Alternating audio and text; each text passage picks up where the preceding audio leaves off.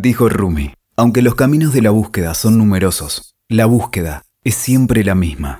Caminos de la vida, con Mónica Baum.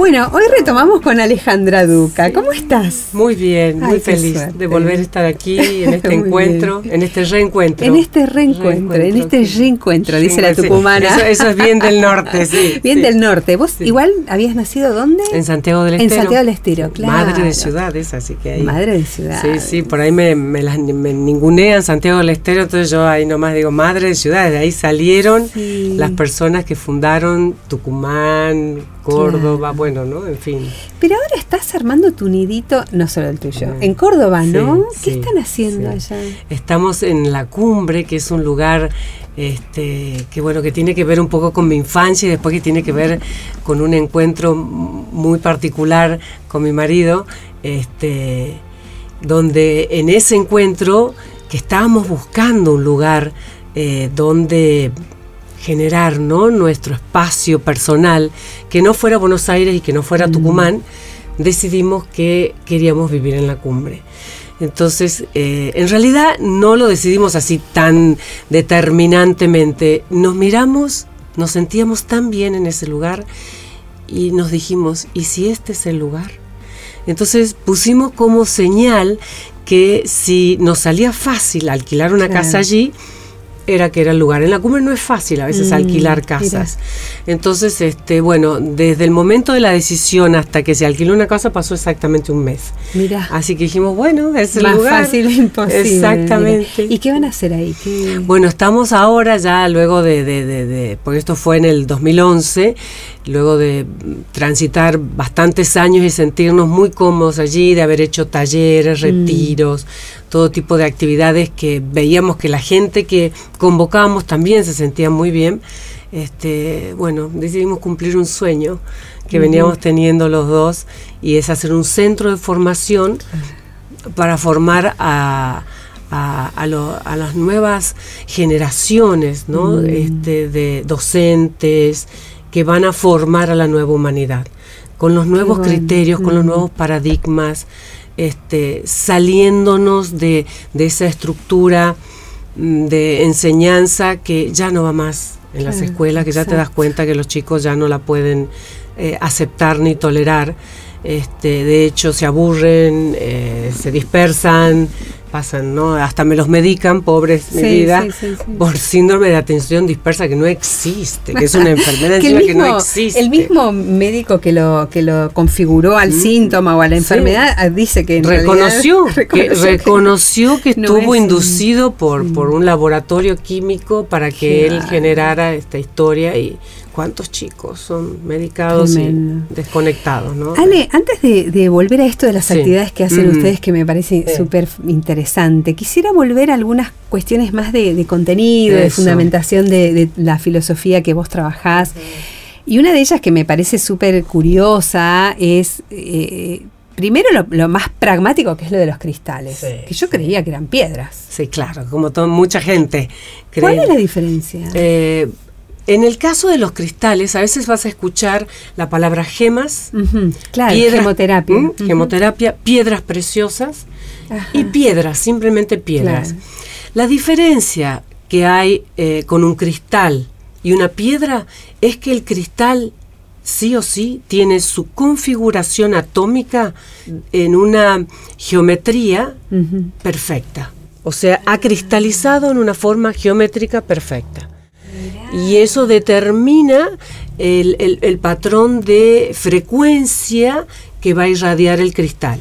Perdón mi ignorancia, Sí. ¿esto tiene que ver con la geometría sagrada? Totalmente, Entonces también. claro. Ah, mira, era más sencillo. Claro, mucho más sencillo. Y otra cosa que suma el cristal es el lenguaje del color. Ah, Entonces los, eh, los cristales suman determinado todo, la gama del arco iris y el espectro cromático que podemos ver, este, en su condición, en su configuración interna y externa. Entonces ya tenemos dos lenguajes de la luz que los cristales nos regalan, ¿no? Con su irradiación de frecuencia. La geometría sagrada, que es uno de los lenguajes de la luz, los colores, que es otro, y la vibración, el sonido que emiten, que no es audible a nuestro oído físico que irradian a, a, través de esa vibración que ellos van emitiendo en el contacto con el calor de la persona, ¿no? El calor de su Mm. piel, con el, en el contacto de la conciencia de la persona que pone su atención en el cristal. Entonces el cristal empieza a entrar en una relación de intimidad con tu energía y con tu conciencia que empieza a irradiarte los tres principales lenguajes de la luz. Sonido, geometría y luz, colores. Qué lindo. ¿Y cómo hacemos para, mm, a ver si puedo formular bien la pregunta, ¿sabes de qué quiero escapar? De Mm. la magia. Ay, Como que alma. entonces yo agarro, ay, porque acá hay una piedra que es mágica y me la pongo y la uso y la piedra me resuelve la vida. Las piedras son mágicas, definitivamente. Ah, qué Los bueno, cristales bueno. son mágicos. Entonces resolveme esa pregunta. Yo porque- creo mucho en la magia, porque ¿qué hacen los cristales? Los cristales, cuando entran con- en contacto con tu energía, primero te limpian, o sea, purifican la energía, te la alivianan. Luego te irradian un patrón de frecuencia que es muy afín al patrón de frecuencia de tu alma, que tu alma vibra de la cuarta dimensión en adelante, y tu alma es pura luz. Entonces, y entonces cuando está sucediendo eso, toda tu energía empieza a elevar su vibración y por ende entrar en otra frecuencia, convocando energías de dimensiones superiores. Y la magia no es otra cosa que cuando energía más acelerada, más sutil y más luminosa se cuela en esta dimensión. Y ahí acontece la magia. Tal cual. El Eso tema es que hay que abrirse a esa posibilidad. Sí. Porque si uno sigue creyendo que la piedra, perdón, el cristal no me, no me va a ayudar, probablemente yo siga bloqueándolo, ¿no? Es un poco así. Sí, eh, Oh. podemos con nuestra mente, podemos bloquearnos a la luz, pero no podemos bloquearnos a la frecuencia geométrica que irradia el cristal y a la frecuencia y a la al sonido que irradia su frecuencia vibratoria. A eso no, porque eso nos traspasa. Si quiero, cierro mi mente, es como poner un blackout, Claro, no claro, me entra claro. la luz el color, pero me entra el sonido y me entra la frecuencia geométrica. Así que por algún lado el cristal encuentra las rendijas para poder entrar en tu eh, energía que obviamente este, está, si vos te cierras eh, a algo luminoso, es porque no estás luminoso. Ah, claro, es cierto. Es tan de sentido común. ¿Es así? Es. Entonces, este, la luz atrae más luz y la oscuridad atrae más oscuridad. La oscuridad no tiene ganas de ser desplazada. Ujú. ¿Por qué? Porque el ego está muy feliz tallando Claro, en ese tal ámbito. cual, tal ¿no? cual. En- ese es el ámbito preferido del ego. Ahí es donde él es el rey y, y se ¿Y siente cómo- muy cómodo. ¿Cómo entra ahí en juego el tema de la relación con el otro? Porque yo puedo traer una piedrita porque tengo un problema con la suegra, porque tengo una vecina que es todo lo peor, porque mi hijo, yo quiero que mi hijo haga tal o cual cosa. El cristal no cambia a las otras personas, el cristal te cambia a vos. Entonces, a partir de modificar tu energía, pues sos vos la que eliges el cristal, sos vos la que entras en conexión con el cristal.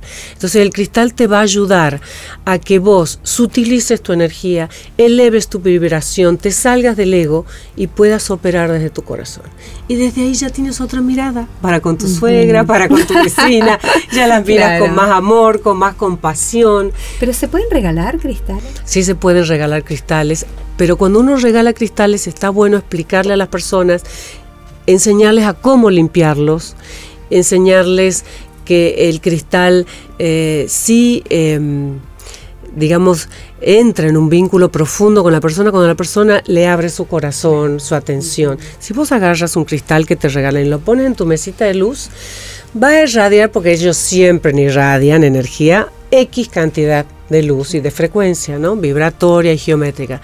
Pero si vos tomas el cristal, si vos le muestras tu intención de entrar en conexión, en un vínculo con el conciencia con conciencia, o sea, que tu conciencia entre en conexión con la conciencia cristalina, y entonces se produce otra, otra, magia. otra realidad que es mágica, Claro. exactamente. ¿Dónde entra en todo esto? Lo de- recién nos acercamos un poco, pero como te decía antes de comenzar la entrevista, es un tema que, que me resulta muy difícil de entender, tal vez desde lo racional, ¿no?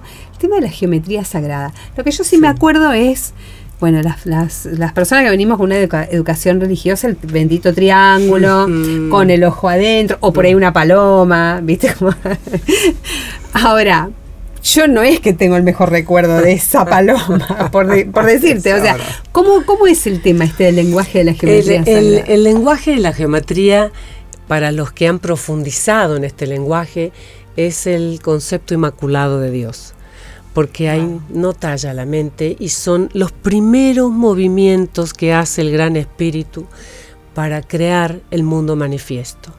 ¿no? Y en un primer momento Dios escuchó el latido de su corazón, se sintió, sintió vibrar la, la creación en sí mismo y puso la intención de manifestarla afuera para poder experimentarse a través de su creación. Y entonces la geometría empieza con ese, con ese punto de luz que busca moverse en un espacio, que para que haya movimiento dentro de un espacio tiene que haber mínimo dos puntos, ¿no? Y entonces eh, eh, esa gran conciencia, que es el, esa energía creadora, llamémosle así, primero empieza por expandirse él mismo. Y luego, en esa expansión, genera la geometría que es la madre de todas las geometrías, que es la esfera. Claro. Y es como que creara ¿no? una especie de, de, de- de himen espacial Mm. entre lo que es el espacio fecundado por la conciencia y el espacio no fecundado por la conciencia. Y a partir de ahí se mueve a cualquier punto de, de- de esa esfera de conciencia y de luz que genera a partir de, de ir hacia lo manifiesto, y genera el- primer trazo ¿no? de línea cuando se mueve hacia ese punto en el ecuador de esa esfera de conciencia. ¿no? Y ese trazo, esa línea, es lo que llamamos bidimensión. Ah, Y, y luego él siente ganas de seguir replicándose. Y parado en ese segundo punto, vuelve a hacer lo que hizo primigeniamente, que es crear otra expansión de conciencia, otra esfera. Y finalmente sigue haciéndolo varias veces alrededor de, ese primer, de esa primera esfera, ¿no? Y, y- y crea seis, seis esferas Ah, alrededor de esa primera esfera y se crea la flor de la vida. Y así empieza toda este patrón geométrico, llamamos patrón a algo que se va replicando y repitiendo.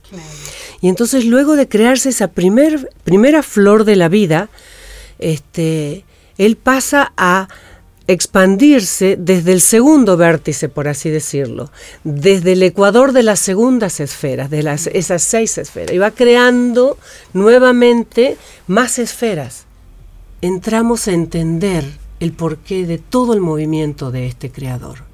Porque Él hace todo esto por ese fruto. Por sus frutos los conoceréis. ¿Qué somos nosotros? Nosotros los seres somos. humanos. Ah, mira. ¿sí? ¿Y qué Entonces- relación tiene la persona o, o- o uno podría tener en la vida cotidiana o en un camino Sí. de búsqueda espiritual con el tema de la geometría sagrada? Cuando, cuando vos empiezas a relacionarte con este lenguaje, increíblemente lo primero que pasa es que tu mente, limitada, terrena, empieza a abrirse más fácilmente al conocimiento abstracto. Claro, porque, Porque- es muy abstracto lo que vos planteás. Exactamente. Entonces, Sí, sí. desde algún lugar, ese lenguaje que tu alma comprende muy bien, empieza a irradiarse en tu mente terrena y a, a crear un acercamiento entre tu yo terrenal y tu yo superior, entre tu yo físico y orgánico y tu yo luminoso, entre quien sos aquí en la tierra y tu alma, que es la identidad de tu espíritu. Qué fuerte y qué disruptivo es ese Mm. discurso tuyo, que hay que decirlo, porque cuando uno piensa en términos más eh, mundanos, esto de, de- de pensarse como un ser divino hasta es un atrevimiento. ¿no? Era, era.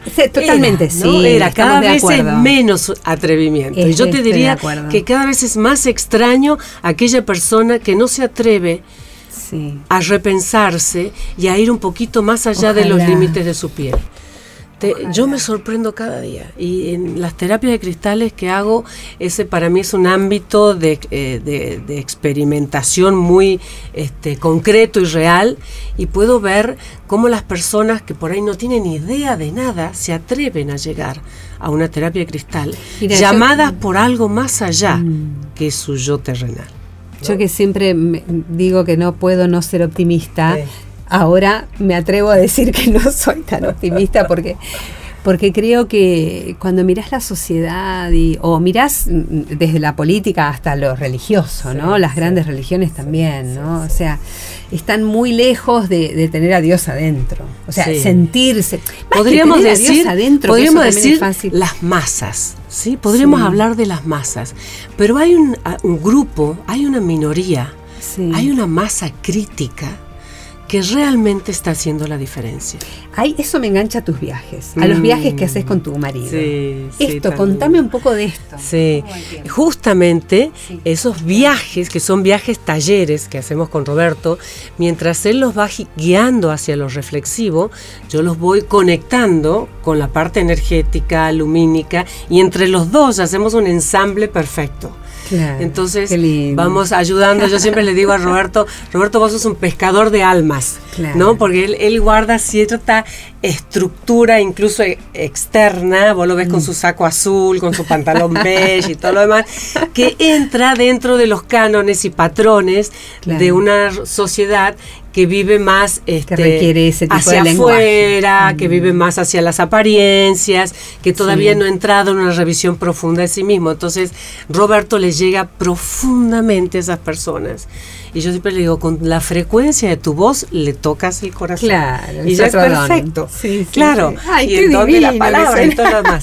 Entonces, yo con mi apariencia ya no tan, este, eh, por decirte, tan dentro del estereotipo de, de- de la sociedad este, en la que vivimos, con mi pluma y mi sol y todo lo demás, al principio los puedo espantar un poquito, Claro. pero luego este, que pasan por Roberto son míos. Esos son míos. o sea. Pero ustedes van juntos Vamos y llevan juntos, sí. gente Vamos a lugares qué? sagrados. ¿Qué son los lugares sagrados? Los lugares sagrados son espacios de la Madre Tierra donde se ha juntado por un tema de que a lo mejor hay una confluencia de cristales mayor en ese, en- en- ahí en el Mm. La útero de la Madre Mm. Tierra. Entonces va- se van creando vórtices donde esa confluencia cristalina atrae mayor energía cósmica. Entonces se produce una eh, mixtura de, o una confluencia entre la energía telúrica y la energía cósmica o solar en ese espacio, que a veces no son espacios tan grandes, a veces es un espacio de 100 metros a la redonda, a veces son espacios de 1000 metros a la redonda cuando hablamos de chakras de la Madre Claro. Tierra, pero la mayoría de los vórtices a los que viajamos son portales energéticos donde se generan, por este motivo que te estoy diciendo, un espacio, una atmósfera tan diáfana, donde el velo con el otro lado se hace tan finito que la persona puede realmente encontrarse con ese aspecto de ella que en una ciudad caótica le cuesta tanto. Porque es un universo puro el que atraviesa y los, los ayudamos y los preparamos a que lo atraviesen en conciencia. ¿Y qué se hace en esos días que están Bueno, las personas? ¿Hacen eh, retiros? sí, ¿Hacen claro. silencio? ¿Cantan? Ah, todo ¿Qué? junto. Ajá. Roberto les da charla, yo les hablo de su energía, hacemos ejercicios energéticos, cantamos, hacemos silencio, hacemos caminatas por lugares muy especiales. Este, la verdad que siempre la belleza de la Madre Tierra en todos sus paisajes y en todas sus variantes es una condición sine qua non porque la belleza es de las principales cualidades del espíritu, de las principales vir- virtudes. Es una virtud del espíritu la belleza. Entonces, al entrar en contacto con la belleza de la Madre Tierra, nos estamos conectando con el espíritu de la vida, de la Madre Naturaleza, y eso por resonancia hace que nos conectemos con nuestro espíritu. Qué lindo. En este minuto que queda, Sí, sí. eh, contame brevemente a qué lugares van y por qué. A ver, por ejemplo, en Argentina. Por ejemplo, en Argentina hacemos viajes ahora, muy pronto, de- del 9 de mayo al 12 de mayo, hacemos un viaje que venimos haciendo todos los años a los portales de los valles calchaquíes. Ah. Ese, eh, eh, los- esos portales fueron mis primeros maestros. Esos son, ¿te acordás en la, Sí, en la me entrevista acuerdo, en la anterior que te comenté? Sí, sí. Y después que cuando nos conocimos con Roberto, el primer lugar que lo llevo y que viajamos y que vamos es a esos portales. Mm. Y él tuvo una experiencia lindísima, también iniciática en esos portales y también se enamoró de esos portales. Y a partir de ahí, yo que venía viajándolos de manera, eh, te diría, eh, muy amateur, Claro, ¿no? claro. Empecé a generarlos de una, eh, sin ser una agencia de viaje, a organizarlos de manera que pudiera sumarse más gente. Yo a lo sumo viajaba con cuatro o cinco personas, pero cada vez más personas me decían, ay, me encantaría conocer, me encantaría vivirlo, me encantaría, pues yo hablo de los valles calchaquíes y la verdad se me ilumina el alma. Entonces, bueno, eh, es un viaje corto de cuatro días, pero parecen, parecen 15 después que lo haces por todo lo que se vive y me acompañan Mm. dos mujeres de sabiduría que son una joya y que entre las tres hacemos un equipo lindísimo.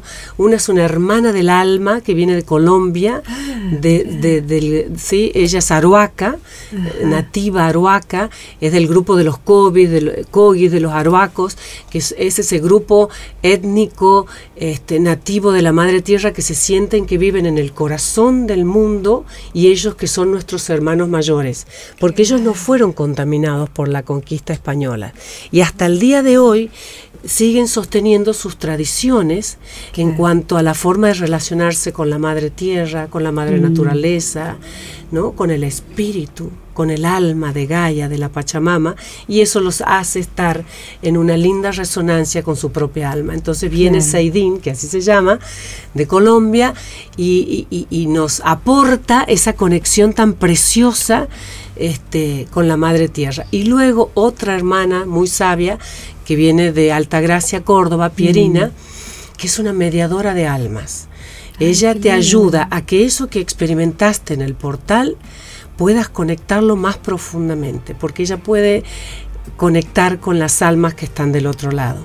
Y a veces pasan, encue- pasan cosas muy fuertes como encuentros con seres que han partido, familias que han partido, que este, las personas a veces quedan como muy movilizadas y ella, Pierina, las ayuda a, a profundizar más en ese encuentro y a entender el verdadero mensaje ¿no? del por qué. ¿Para qué tipo de gente es ¿Para esto? Para van? todo tipo de gente Ajá. van. Desde gente joven, desde gente de 16 años, ya hemos tenido viajeras hasta de 15, hasta gente de 86 años. O sea, en ese espectro de, de- Buscadores. de, de busca. Mira, yo te diría que después esos viajes dejan de ser buscadores y se transforman en encontradores. Porque eso les enseñamos. ¿no? Que hay un momento en la vida que uno ya tiene que pasar a otro nivel y dejar de ser un buscador y transformarse en un encontrador. ¿no? Hay niveles, hay estratos de evolución de las personas. El primero es yo busco, ¿no? Es cierto, siempre está en un estado de carencia. Sí, exactamente. El que busca está en un estado de carencia. El que encuentra ya, entró a conectarse con la abundancia, que es vivir con su propia abundancia y con la abundancia de confiar en que todo lo que tenga que llevar a su vida va a llegar. Esa persona ya está en la luz, ya está encontrándose con la luz de manera fehaciente. Y el último nivel es yo soy luz Wow. yo soy luz. Y en ese, en ese estado la persona se entrega. Se entrega a su misión, se entrega a su propósito. Y si no conoce su misión, se entrega a lo que sea que le toque Claro. vivir en esta vida y se pone al servicio. Porque ya aprendió a vivir desde su ser. ¿sí? Ponerse al servicio, ya aprendiendo a vivir desde tu ser, es lo que vinimos a hacer definitivamente. Sí, sí. El problema es ponerse al servicio cuando estás todavía viviendo desde el ego o sos una buscadora, porque todavía no estás lista. Pero no importa, también es parte del Claro, aprendizaje. parte del camino. Parte del camino, porque si no aprendemos a fracasar en la vida, fracasamos en el aprendizaje. Nuestro compañero de la vida. Tenemos que aprender a fracasar porque venimos a aprender Sí. del fracaso, del error, de la equivocación, eh, o sea, de la frustración. No le tenemos que tener miedo a eso, al contrario. Y tenemos que abrazar esos miedos también, reconociendo que sí, me da un poquito de miedo, pero es parte de la experiencia. Claro, es cierto, porque el lenguaje del fracaso tiene más que ver con la carencia, con el buscador. Totalmente, pero yo conozco mucha mm. gente que se ha muerto del éxito o de mm, exitismo. Entonces prefiero gente que aprenda a fracasar para que no fracase en su aprendizaje. y finalmente, bueno, logre sentirse y saberse que es luz, ¿no? Que es definitivamente lo que somos. Eh, Ale, el otro día, en la, primera entrevista ya lo pregunté, pero como esta es otra entrevista, pregunto de nuevo para que la gente sepa dónde encontrarte. ¿Dónde? ¿Cómo hace? Bueno, y si yo quiero ir a este viaje y yo quiero tener eh, algún encuentro con Alejandra. Sí, sí, sí. Yo, este, bueno, soy de esas personas que me cuesta tanto las redes, entonces me le cuelo a la página de Roberto y ahí en la página de Roberto, www.robertoperez.net, subo los flyers de los viajes y ahí pueden este, eh, tener una idea de qué viajes hay y si no se contactan con Vicky, que es la asistente que nos acompaña a ambos, que es una belleza de persona. Este, eh, en la página está. en la página está. Sí, sí, sí, sí. para que lo voy a decir, mira si lo digo mal encima. Claro, no, no, no está perfecto. En algún momento me voy a abrir un Instagram, en algún momento prometo. No estoy cerrada, pero sí reconozco mi limitación en eso. Sí, sí, sí, Ya encontrarás a Ya, ya, seguramente. Seguro. Yo, a mí siempre me gusta invitar a la gente que los busque a, los entrevistados, porque después uno dice, ay, qué lindo lo que dijo, me gustaría. Y después.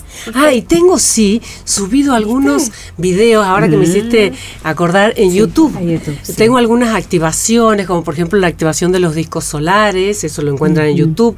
Tengo un ejercicio para flexibilizar nuestras articulaciones que es muy interesante porque ayuda a todos nuestros ríos interiores energéticos, son nuestros meridianos, a que puedan fluir mejor, porque con las articulaciones rígidas se bloquean y bloqueamos nuestra energía interna.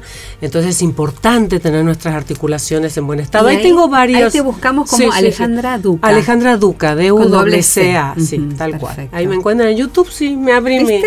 Ese fue mi primer así, este intento de virtualizarme. Genial. Bueno, Ale, te agradezco muchísimo. Feliz, Me encanta. Feliz, un placer estar aquí con vos, Mónica. Sos un sol Por el persona, ¿no? Y encima, mira, ese reflejo del sol no es casualidad. Es, este, sos una hermosa por convocarnos y por permitirnos expandirnos a nosotros también, que se, nos conozca. Así que eso es muy generoso de tu parte. Gracias. Muchas gracias, a mí me hace feliz. Así que, gracias. Bueno, muchas gracias y hasta la próxima. Hasta la próxima, Dios mediante. Gracias. Escuchaste Caminos de la Vida con Mónica Baum. WeToker. Sumamos las partes.